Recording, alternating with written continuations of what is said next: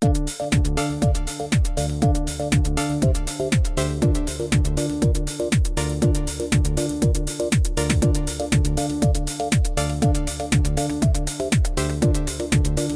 están? Qué gusto de saludarlos. Bienvenidos, bienvenidas a un nuevo episodio de CE Chile. Concluyendo ya la semana, hoy viernes 29 de julio, y la verdad también despidiendo el mes. Se nos va el mes de julio. Desaparece julio de los memes, como conversábamos ayer con Fernando Peirano. Lo vamos a dejar descansar. Pero sí, quiero saludar a quien nos acompaña cada viernes, Cristian Echeverría Valenzuela, director del Centro de Estudios en Economía y Negocios de la UDD, Universidad del Desarrollo. Cristian, qué gusto saludarte, muy bienvenido, ¿cómo estás? Hola Alfredo, igual, el gusto es mío también, muy bien. Eh, oye, y se nos va, se nos va Julio. Se nos va Julio y llega el mes de los gatos. Así es, a cruzar los dedos para pasar el mes. Sí. Ah, eh, sobre todo lo que estamos ya pasando cierta curva, nos tenemos que cuidar un poquito más. Oye. Hay que, como pasando agosto, parece. Un mes más nomás, un mes más. Nada, más. Eh, se siente se siente el paso de los años, hay que cuidarse con los cambios de temperatura. Oye, qué cantidad de gente resfriada, con gripe. Eh, la verdad que se las trae este tema de los cambios de temperatura, porque además hemos tenido eso, ¿eh? Eh, muchos cambios de temperatura, así que hay que estar atento y alerta como hay que hacerlo también con los indicadores económicos, Cristian. Efectivamente, sí. El estado de salud físico y financiero está muy voluble, muy, muy vulnerable, la verdad de las cosas. Vulnerable, esa es la ah. palabra. Oye, a propósito de eso, Cristian, comencemos con el dólar. Eh, ha tenido una caída, no sé si decir fuerte, eh, pero ha tenido una caída. Esto debido, creo yo, a dos factores, tú me corriges. Uno, que tuvo efectividad la intervención del Banco Central, y lo otro, que creo que es lo más importante, el anuncio de la Fed, del Banco Central norteamericano, que anunció alza en la tasa de interés en 0,75%, Cristian, haciéndonos recordar lo que no pasaba desde el año, creo, 94. No, antes, como el 82. Ah, tienes razón, pues, tienes razón. Sí. 40 años es la alza más agresiva de tasa de interés que ha habido Estados Unidos. ¿Qué, primero, ¿qué esperamos? o sea, ¿son estos dos elementos que influyen en la baja del, dólar? Son tres elementos. Yo diría que la intervención del Banco Central es el último en importancia. El primero, por supuesto, que es que la Reserva Federal eh, anunció una trayectoria aparentemente más moderada según lo que se esperaba del mercado. El mercado esperaba una cosa mucho más agresiva, un 1% de aumento de tasa. Y fue solo, entre comillas, solo subrayo, 0,75%, que igual es tres veces lo que la Reserva Federal aumenta o baja la tasa de interés en tiempo de normalidad. O sea, es tres veces más rápido. Siempre los aumentos son de 25 puntos base, a lo más 50 en la crisis subprime, y aquí estamos viendo 75 puntos base, es la segunda alza de 75 puntos base en dos reuniones seguidas, es decir, en tres meses las tasas están subiendo un punto y medio por ciento. Y la perspectiva es que siguen alzas importantes en las próximas reuniones de aquí hasta diciembre, es decir, se habla de que puede que la próxima sea no tan abrupta, sea 50 puntos base, pero eso igual nos pone un aumento de 2% en cuatro meses. E, eso es muy rápido. Para Estados Unidos es, insólito. Entonces, ¿eh? ¿Qué es lo que implica esto? Que, bueno, eh, se, eh, como no es tan agresiva eh, el aumento en la rentabilidad de invertir en Estados Unidos y en dólares, entonces no fue tan agresivo, hubo una especie de reversión de nuevo a invertir en monedas emergentes, a invertir en commodity, y eso está a la base de por qué el precio del cobre también se recuperó en estas dos semanas, estos 10 días, básicamente, desde los 3 dólares 20 a prácticamente 3 dólares y medio hoy día. O sea, en 10 días el precio del cobre ha subido un 10%. Eso es también, eh, hay que subrayarlo, es, bien anómalo. Eh, y, claro, esas dos cosas hacen que nuestra moneda se aprecie. De acuerdo, sí. Tasa de interés global que aprecia todas las monedas globalmente y el segundo efecto, que es porque nosotros exportamos cobre y el cobre ha subido un 10%, eh, que hace que nuestra moneda se aprecie aún más. Es decir, caiga el tipo de cambio aún más. Y en tercer lugar, la intervención del, mercado cambiario del Banco Central, que yo lo pongo en último lugar porque es la menos importante. ahora, claro, en términos de impacto, sí. quedándonos en el país del norte, hay que hacer mención que también están viviendo una inflación histórica, llegando creo que al 9,4%, Cristian. Sí, sí, también eso es sin precedente en muchas décadas. De hecho, solo con precedente en, el año 80, cuando el presidente de la Reserva Federal en aquella vez, Paul Volcker, eh, para combatir la inflación, precisamente subió las tasas a esta misma velocidad, muy parecida, muy agresivamente en periodos cortos.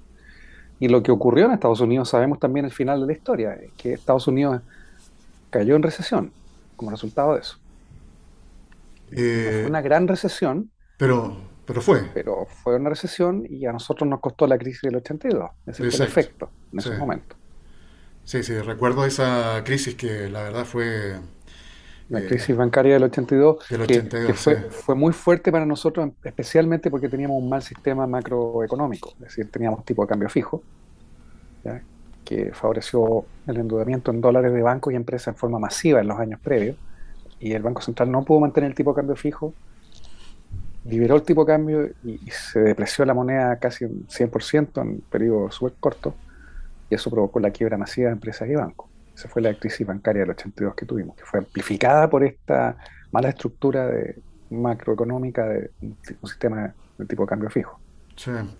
Eh, oye, a propósito de mm, estas alzas consecutivas que ha tenido la, Reserva Federal, eh, los eh, analistas los inversores esperan que la Fed pueda llegar al extremo superior de su rango objetivo, ¿ah? hasta al menos el 3,75% a finales de año. ¿Tú ves espacio para que pueda suceder eso, Cristian? Sí, totalmente, porque la inflación es algo que preocupa a los norteamericanos. La inflación por sí misma, en una economía que no está acostumbrada a vivir con inflación, la inflación por sí misma es eh, recesiva que erosiona el poder adquisitivo de los salarios y de los ingresos del trabajo, que es el 90% de los ingresos de los hogares en Estados Unidos. Entonces, eh, es preocupante mantener la inflación alta y la Reserva Federal yo creo que va a hacer eh, lo que tenga que hacer porque o sea, está en su mandato y además por la economía política que hay detrás. O sea, los votantes no les gusta la inflación y Biden está preocupado de eso. Oye, ¿cómo se da e-, esta conjunción en eh, Estados Unidos en cuanto, por un lado, bueno, tenemos la, alta inflación, esta acción que toma eh, la, Reserva Federal para combatir justamente la inflación, pero que es castigar, digamos de alguna manera, que es lo que nos explicaba esto anteriormente, lo que está pasando acá en Chile con las alzas que ha tenido eh, y que ha aplicado el Banco Central en la tasa de política monetaria, que esto provoca eh, los aumentos en los costos de los préstamos eh, ya no va a ser tan económico, por ejemplo, allá en Estados Unidos, eh, meterse en, una, en, un crédito hipotecario o un préstamo para comprar un, vehículo. Esto puede frenar también el, el, consumo de todas maneras. Y eso con, una, con una tasa de empleabilidad que está bastante controlada. ¿Puede tener esto un impacto en también provocar pérdida de puestos de trabajo, Cristian? Sin duda, de hecho, ya, ya está eh, empezando a mostrar signos de que la inflación está eh, afectando en forma recesiva a algunos sectores y algunos tipos de comportamientos de las personas. Por ejemplo, ya hay evidencia que es anticipatoria de recesión, de que los consumidores están recortando sus gastos en cuidados personales, en esparcimiento y recreación, en vacaciones, viajes en Estados Unidos. Entonces son esos prescindibles que y, la gente corta los prescindibles o los reduce, ese gasto en los prescindibles cuando el ingreso no alcanza. Lo, primero que se, Entonces, ya se está manifestando.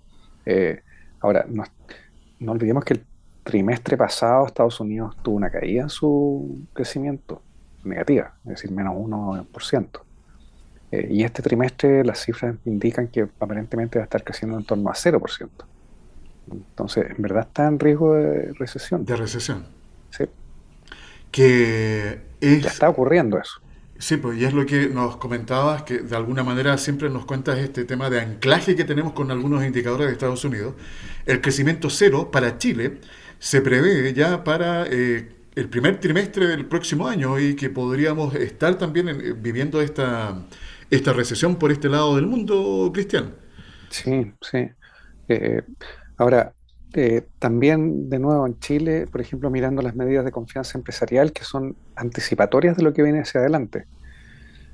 Eh, en la mayoría de los seis sectores que nosotros medimos, cinco sectores de actividad económica están en territorio de grados distintos de pesimismo. Y eso creo que es bien sintomático, o sea, te indica que las expectativas empresariales muestran que hoy ellos perciben que están peor que lo que estaban hace tres meses atrás y que mirándose adelante van, perciben también que van a estar peor que hoy. Esa es, una trayectoria decreciente de, expectativas en cuanto a contratación, en cuanto a inversión, venta, demanda interna, demanda internacional, costos de los insumos, eh, la situación del negocio. Todas esas perspectivas que nosotros preguntamos que se consolidan en esta medición de confianza empresarial están en territorio negativo para cinco de los seis sectores de actividad económica. El, único sector que no está en territorio negativo es el sector financiero, que está con leve optimismo.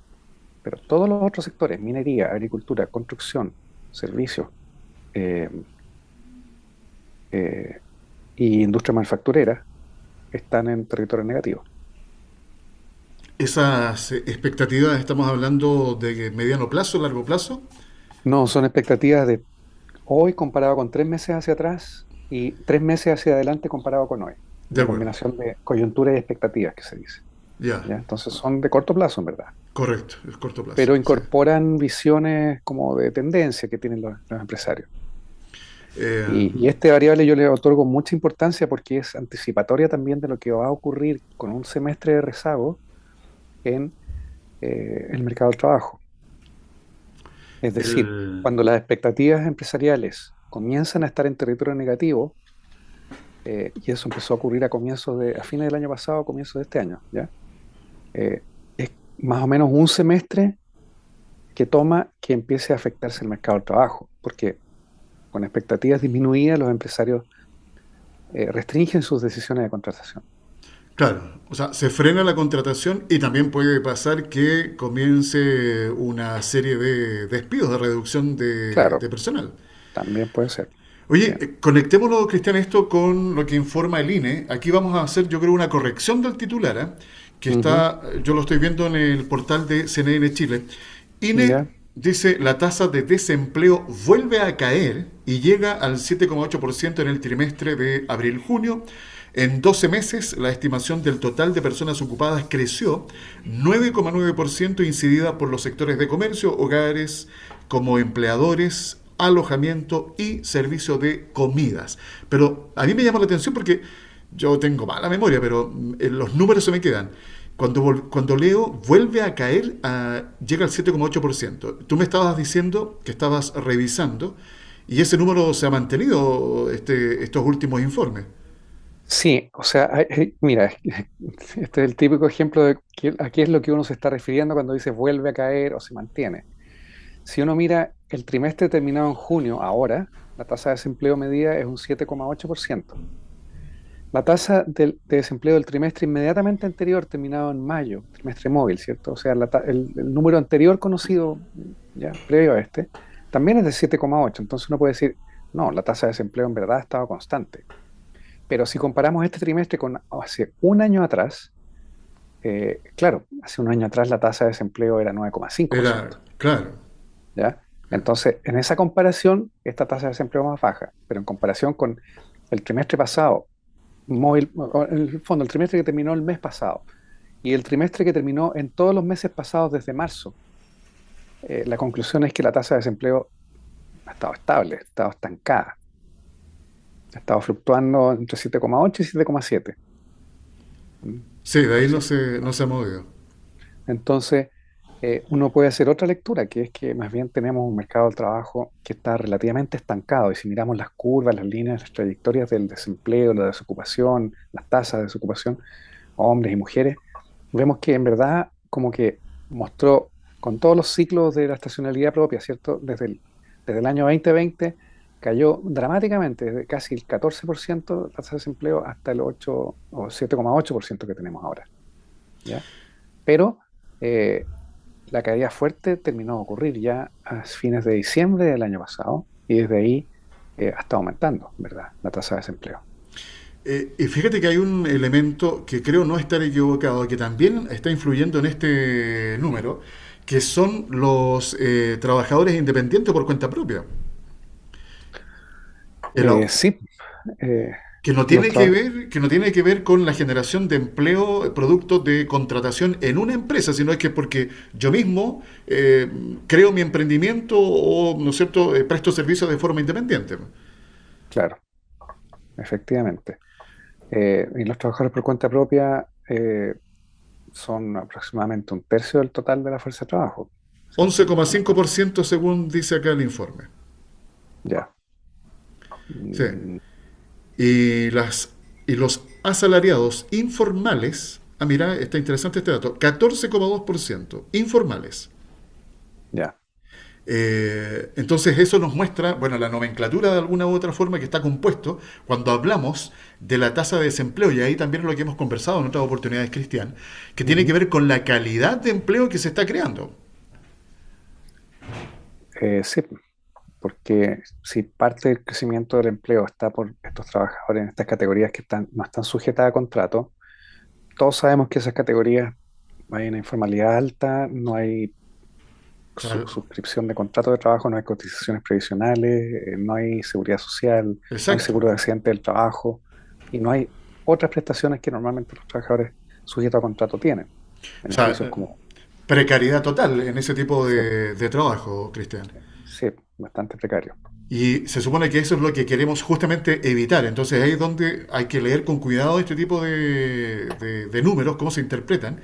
Y tratar de justamente ir trabajando en la construcción y en la elaboración de políticas que permitan eh, seguir creando puestos de trabajo, pero en mejores condiciones. Y fíjate que a, propósito de eso, de este punto, Cristian, hoy día la generación de empleo, eh, o, dicho de otra forma, tú sabes que desde que irrumpió en, el mundo este tema de la cuarta revolución industrial, eh, la transformación digital, eh, se ha hablado mucho de la cantidad de destrucción de empleos que esto está generando y va a seguir generando.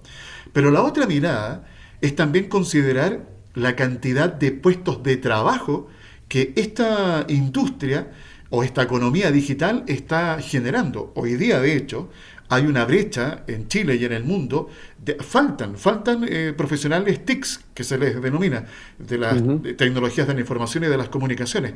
Entonces, el trabajar, por ejemplo, hoy día en esta economía digital también te permite tener eh, mejores ingresos, eh, mayores proyecciones de desarrollo eh, profesional. Entonces creo que también ahí hay que apuntar a este tipo de desarrollo de, economía, de empleos que estén ligados a la tecnología, porque además es lo que hoy día se está necesitando, nuevos perfiles, nuevos conocimientos y preparaciones eh, para ir mejorando también la calidad de vida cristiana. Tenemos que verlo como un todo.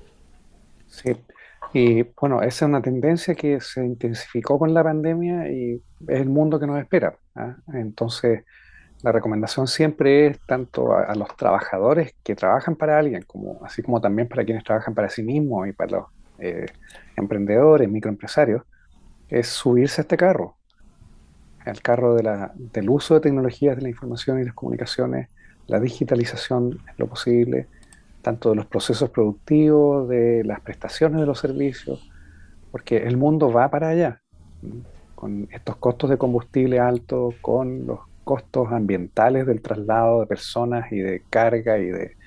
Eh, todo apunta eh, a que digamos, nuestro planeta está yendo en esa dirección.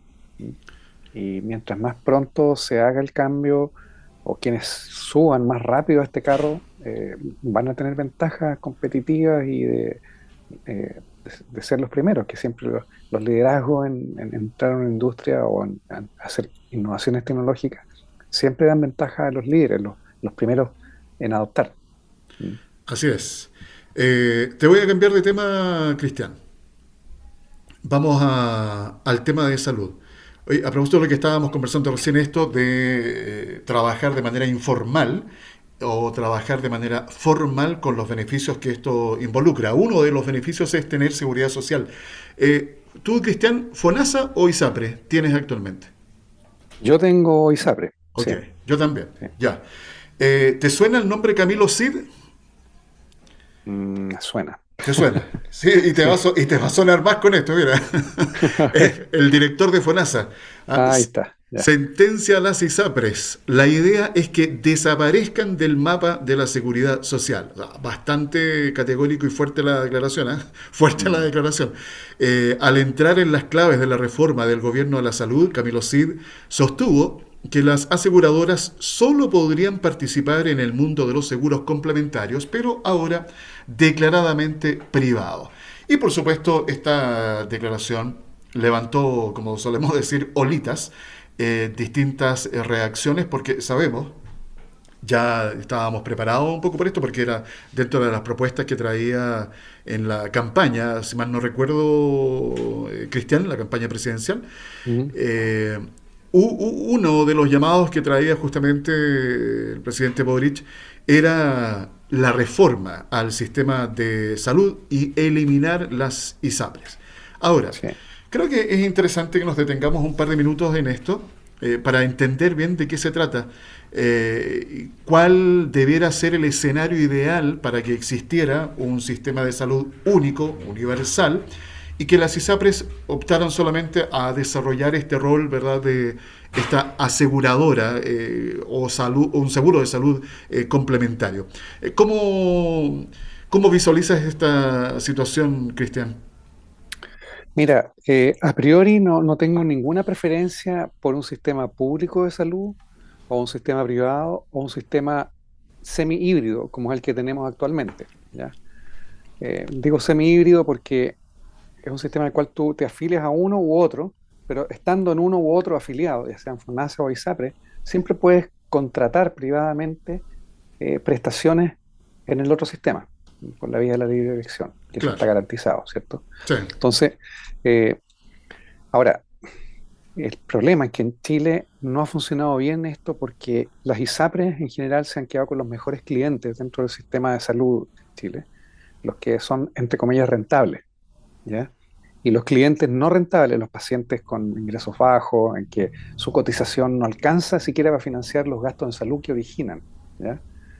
Eh, o los clientes con enfermedades difíciles, caras, catastróficas, de estas largas, ¿cierto? Entonces, con la vía, con la vía de las exclusiones, las preexistencias y todos esos mecanismos, finalmente lo que ocurre es que esos pacientes o derivan al sistema público o eh, permanecen con la vía de pagos extra, digamos, en un sistema privado que les da cada vez menos. Claro.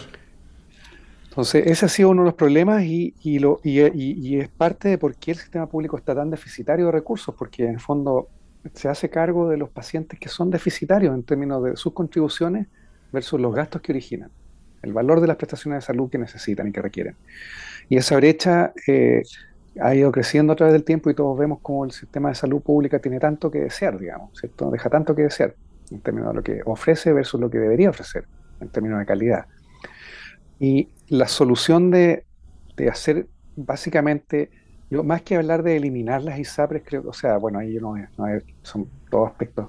Un, director de FONASA es, una persona que dice las cosas como tenga que decirlas nomás, ¿ya? Eh, pero yo las diría de otra manera. Yo diría, lo, que se está planteando es la creación de un sistema público único de salud para todas las personas. Eso es lo que se está planteando.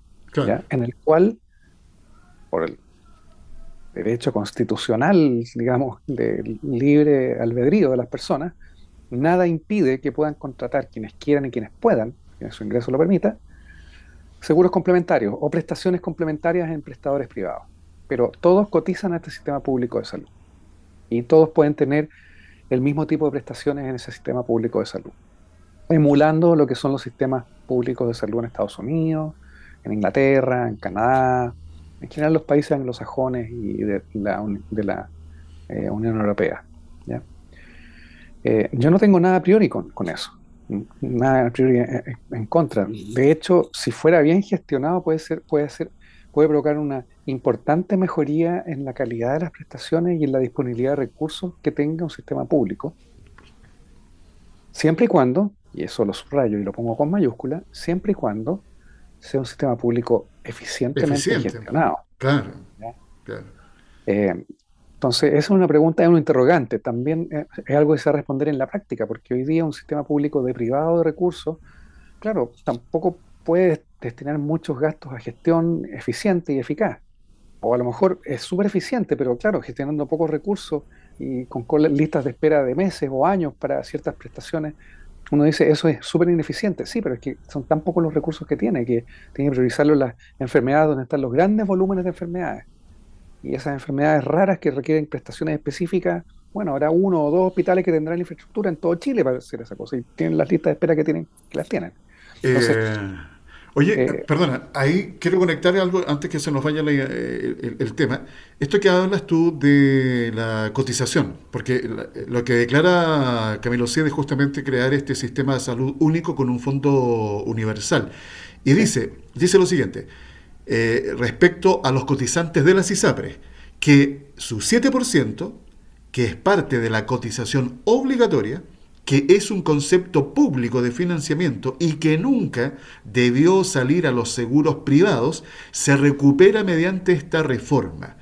Eh, ¿Estás eh, conectado con esa, con esa declaración? No, estoy en absoluto desacuerdo en la forma de decirlo, porque la cotización del 7% es obligatoria, responde en su origen a una necesidad de una prestación social que es la, salud. La salud, claro. Y la prestación puede ser pública, privada o mixta. O mixta. No tiene nada que ver. O sea, de hecho, la prestación de la educación, podríamos decir eh, que porque hayan constructoras privadas haciendo viviendas sociales no significa que la vivienda social no sea una política pública. Claro. O sea, ¿ah? o que estés comprando F-16 eh, de la fábrica, las que producen F-16 a aviones de combate en Estados Unidos, no significa que no estés ejerciendo una política pública de seguridad nacional. Entonces, por eso digo, yo separo la prestación, no tiene que ver con que sea política pública o no. Entonces, todo eso es, es ideologismo, básicamente. O sea, esto de recuperar, como si la única forma de hacer políticas públicas fuera a través de entidades públicas, eso es falso. Eso es una falacia. Eh, el punto no es si es público o es privado, el punto es si es suficiente y adecuado, aceptable o no aceptable la calidad a la cual se están eh, dando las prestaciones. Sí, porque uno piensa en esta reforma, eh, claro, el titular es reforma de la salud, el titular es se eliminan las ISAPRES, mm. pero después viene la bajada y con poder entender, ya en la parte técnica, estructural y en la práctica, de cómo esto se va a ejecutar. Porque si hoy día, por ejemplo, quienes tenemos acceso al servicio de ISAPRE, eh, también hay ciertas dificultades para acceder de repente a un especialista. A mí me ha tocado, de repente, me, he demorado hasta dos meses en conseguir una hora para un especialista. Eh, pero obviamente hay mayor eh, recurso y mayor, yo diría, facilidad para acceder a distintas especialidades. Eh, y una buena atención. En cambio, en el sistema público hoy día, tú lo me comentabas recientemente, hay largas listas de espera, hay personas que llevan años esperando para una atención determinada, cosa que no sucede en la ISAPRE. Pero si hacemos desaparecer, ¿no es cierto?, las ISAPRES del, del mapa, ¿cómo vamos a garantizar una buena salud para quienes estábamos en las ISAPRES, poniéndonos en el escenario de que esto se elimine, cuál va a ser la infraestructura a la cual se va a acceder. Entonces, eso no es un tema que se pueda solucionar, creo yo, Cristian, en el corto plazo, ni en el mediano plazo. Son ya políticas de largo aliento, en donde se tiene que eh, articular toda una arquitectura para poder otorgar una salud eh, decente para la población. Mira, el corazón de un sistema de salud finalmente son las personas los médicos, el personal médico, enfermera, técnico, en fin. Y la calidad de ese personal médico está directamente relacionada a los incentivos que tienen para trabajar en... ¿ya? Entonces, la pregunta aquí del millón es si un nuevo sistema público que recaude toda esta cotización que antes iba al sistema ISAPRE o hasta ahora, pero que después, según se plantea en la propuesta, va a ir al sistema público, si si va a subir en, correspondencia con el verdadero, valor de los servicios de los prestadores privados, de los médicos, de todo el personal que trabaja en el sector privado. Y yo sospecho que la respuesta es no. Es no. Sí, de hecho yo leo ya algunos artículos al respecto de eso, esta verdadera como estampida que se va a provocar porque médicos y personal eh, que trabaja hoy día de la salud en el área privada, eh, o sea, ve con muy malos ojos poder pasar al sistema público por toda la precariedad que existe en esa, en esa área. Entonces, no es una tarea menor eh, de diseñar un cambio, una, o sea, aquí tiene que haber, yo creo, Cristian, ayúdanos en esto, tiene que haber como una transición de un sistema a otro si se decide realmente hacer ese, ese cambio. Y esa transición puede tomar una década, si es que fuera bien hecha. E, exactamente. Sí. sí. Si fuera bien hecha. Oye, eh, ¿algo más que agregar en relación a este tema? No, yo... Eh, lo, dejamos masticando a los que nos están escuchando, ¿ah? para, que le den una vuelta, eh, para que piensen qué pueda pasar eh, con el sistema de salud, dependiendo, por supuesto, lo que pueda, a, lo que se pueda concluir. Oye, quiero compartir un último titular para que le demos una mirada. El INE lanza estadísticas experimentales de trabajadores de plataformas digitales. Son el 2,3% de los ocupados de El País. La entidad entregó información de una nueva dimensión que estudia en su evaluación del mercado laboral. Qué bueno que incorpore el INE este aspecto porque de frentón, eh, Cristian, como lo hemos conversado, este sistema del trabajo a distancia o teletrabajo eh, está, por supuesto, ocupando un espacio ya importante en las distintas economías. Sí, no, eh, súper interesante que estén poniendo la lupa en, documentar lo que está pasando eh, con ese tipo de, ocupaciones, porque están a la frontera de lo que está haciendo este mundo, digitalizándose y generando cada vez más valor y más servicios en formas remotas, distantes, online. Así que es un muy buen indicador, yo encuentro, eh, que, estén poniendo esa lupa, porque en el fondo para allá vamos, y mientras más pronto vayamos para allá, mejor. Eh, porque si no nos vamos a quedar atrás y, quedarse atrás en este mundo significa retroceder. Exactamente. que no adopta tecnología. Hemos visto tantos casos de gigantes, eh, de empresas, grupos económicos y países que por no adaptarse a la tecnología se van rezagando y al final se desvían de su trayectoria de crecimiento y de prosperidad. Correcto. Eh, hay que aclarar en todo caso o complementar esta información que entrega el INE diciendo que son eh, de carácter experimental, pues hasta el momento no hay definiciones oficiales provenientes de los organismos internacionales eh, expertos sobre cómo se deben medir este tipo de trabajos. Pero creo que es una, una muy buena iniciativa, un buen paso que se da justamente para eh, ya capturar este tipo de información que, como volvemos a reiterar, se ha instalado para quedarse. Cristian. No te quito más tiempo, sé que todavía hay mucho por hacer, así que gracias por compartir estos instantes aquí con nuestros auditores. Muchas gracias, Alfredo. Que tengas un buen fin de semana. Igual para ti, buen fin de semana, Cristian. Nos encontramos en siete días más para saber qué ha estado pasando en la economía de Chile y el mundo. ¿eh? Un abrazo. Igual tú. Cristian Echeverría Valenzuela, director del Centro de Estudios en Economía y Negocios eh, de la Universidad del Desarrollo, acompañándonos aquí con su comentario económico en CE Chile. Conexión Empresarial está orientado a la economía, emprendimiento, las finanzas y negocios, colocando cada día temas de interés al alcance de todos. Eh, oye, me quedaron algunos temas ahí para seguir conversando con Cristian Echeverría, pero bueno, no puedo abusar tampoco de su tiempo porque él tiene que atender otras actividades más. Pero eso no quita a que me permitan, por supuesto, compartir y revisar algunos titulares y otras noticias que son también siempre importantes de darle una mirada. Eh, hay una información de, esto yo se los conté en la semana, de unas becas que están disponibles. Hay una buena noticia porque se extiende el plazo de postulación a becas de especialización digital. ¿De qué se trata? Corfo y Talento Digital para Chile decidieron ampliar el plazo de postulación de 10 cursos del programa Potencia tu Talento, cuya iniciativa contempla 1.500 becas de especialización digital en áreas que están vinculadas a marketing digital e industrias creativas. Eh, el próximo jueves, 4 de agosto, es la nueva fecha para quienes aún buscan acceder a becas de especialización en áreas como comercio electrónico, community manager, eh, content manager, diseño de servicios, inteligencia de negocios, entre otros.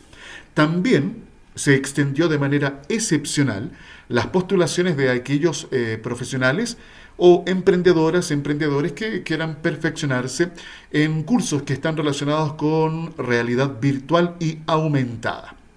Las postulaciones para los 10 cursos cuyas convocatorias se extendieron van a estar disponibles, reitero, hasta el jueves 4 de agosto a las 16 horas. Esto a través de www.becascapitalhumano.cl.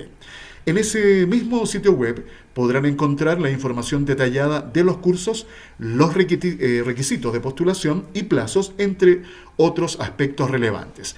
El programa Potencia tu talento nace con el objetivo de disminuir la brecha de talento digital que se ha visto incrementada por los efectos de la pandemia y así enfrentar la escasez de más de 5.000 profesionales TICs en Chile.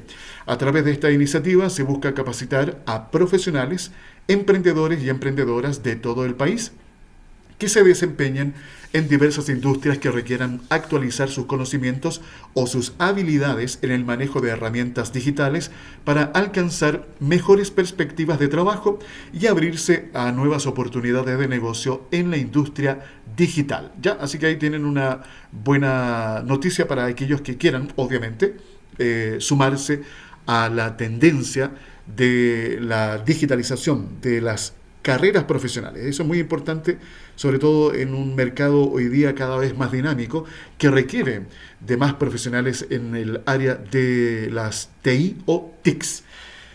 Ya, eso en cuanto a esta convocatoria y revisemos algunos eh, titulares. Oye, a propósito de lo que estábamos conversando con Cristian, pues este tema de que desaparezcan las ISAPRES de la prestación de salud ISAPRES desmienten diálogos con ministra de Salud y aseguran que, que ha postergado la reunión clave ya tres veces. La Asociación de ISAPRES asegura que viene solicitando un encuentro con Begoña Yarza desde inicios de junio. ¿Qué más? No será heredable. Parlamentarios se enfrentan por destino de cotización extra en reforma de pensiones. En agosto el gobierno ingresará reforma al sistema previsional en donde sumará una cotización con carga al empleador del 6%. Ahí hay otro, otro tema, cómo esto también va a impactar y golpear a los emprendedores, a las micro, pequeñas y eh, medianas empresas del país. ¿Qué otro titular podríamos destacar? Complejo verano. Huelgas por salarios y explosión de demanda tienen aeropuertos europeos en crisis. El tráfico de pasajeros en los aeropuertos del continente creció casi, escuchen, 250% el primer semestre, producto del levantamiento de restricciones ligadas a la pandemia. Pero obviamente se encuentran con este problema de las huelgas. El dólar, bueno, esto lo conversábamos con Cristian, dólar cierra con importante caída, apoyado por fuerte alza del cobre, además obviamente eh, también esto impactado por el alza de la tasa de interés que ha, anunciado la Reserva Federal, el Banco Central de Estados Unidos. Eh, se ubica el precio del dólar bajo los 910 pesos. El billete verde retrocedió casi 10 pesos luego de una alza de tasas de interés en Estados Unidos en línea con lo esperado por el mercado. ¿Qué más podríamos destacar? En eh, minutas, el Banco Central evaluó subir la tasa de interés a 10% en el mes de julio, tenemos que estar atentos, y alertó por una mayor persistencia inflacionaria. Eh, bueno, este tema de la de la tasa de política monetaria que pueda seguir en aumento, eh, tiene como objetivo lo mismo que está haciendo el Banco Central de Estados Unidos y otros bancos centrales en el mundo, que es frenar de alguna manera esta alza inflacionaria, por supuesto con las consecuencias que esto tiene, que es lo que estábamos conversando. Eh, cuando suben las tasas de política eh, monetaria, todo se hace más caro el adquirir deuda, vale decir un crédito de consumo, ¿se dieron cuenta de cuánto ha subido más de un 29%? ¿Sí? Las tasas de interés hoy día de un crédito de consumo es una locura. Entonces, eh, tomar un crédito de consumo, endeudarse en un crédito hipotecario con, los, con las tasas de interés que hoy día eh, existen, la verdad que hay que pensarlo dos, tres y hasta más veces. Por eso hay que reiterar esta invitación o este llamado que yo les estoy haciendo permanentemente. Si tienen a priori que adquirir deuda, bueno, estudien, coticen y háganlo responsablemente.